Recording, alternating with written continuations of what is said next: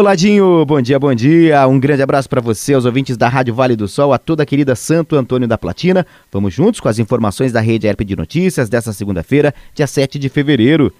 O Hospital Evangélico Mackenzie chegou a 100% de ocupação de UTIs Covid pelo SUS neste domingo, segundo dados da Secretaria de Estado da Saúde.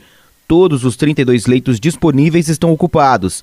Na enfermaria, a ocupação do mesmo hospital está em 95%, com apenas um leito vago dos 20 da instituição. Outro hospital da Grande Curitiba que alcançou 100% de ocupação de UTIs Covid foi o Angelina Caron, em Campina Grande do Sul. As enfermarias com leitos do SUS para Covid dos hospitais Erasto e Oswaldo Cruz também estão lotadas de pacientes. Atualmente, 10 hospitais da Grande Curitiba oferecem vagas pelo SUS a pacientes internados com Covid, mas o número pode aumentar conforme a necessidade.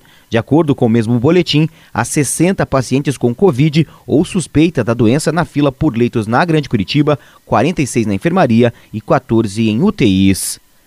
A segunda Promotoria de Justiça de Guaratuba do Ministério Público do Paraná denunciou na semana passada os envolvidos no acidente no quilômetro 669 da BR-376 em Guaratuba, no litoral paranaense, que matou 19 pessoas e deixou outras 31 feridas em 25 de janeiro de 2021 por homicídio culposo e lesão corporal culposa, quando há a intenção de matar. O dono da empresa de ônibus e o motorista foram indiciados por homicídio doloso. De acordo com o despacho, os envolvidos no acidente foram denunciados 19 vezes pelo crime de homicídio culposo e 10 vezes pelo crime de lesão corporal culposa. Após um período de preparação em janeiro, as duas mil escolas da rede estadual de ensino retomam as aulas presenciais nesta segunda-feira. A data consta no calendário aprovado no ano passado. O retorno vai envolver cerca de um milhão de alunos e 90 mil profissionais da educação, entre professores e funcionários.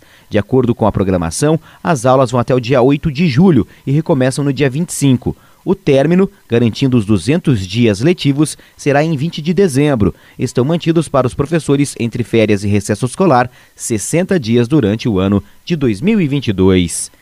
De Curitiba, Anderson Luiz com as informações da Rede ERP de Notícias. Eu volto para o Vale em cima da hora. A apresentação é de Dinho Miaça.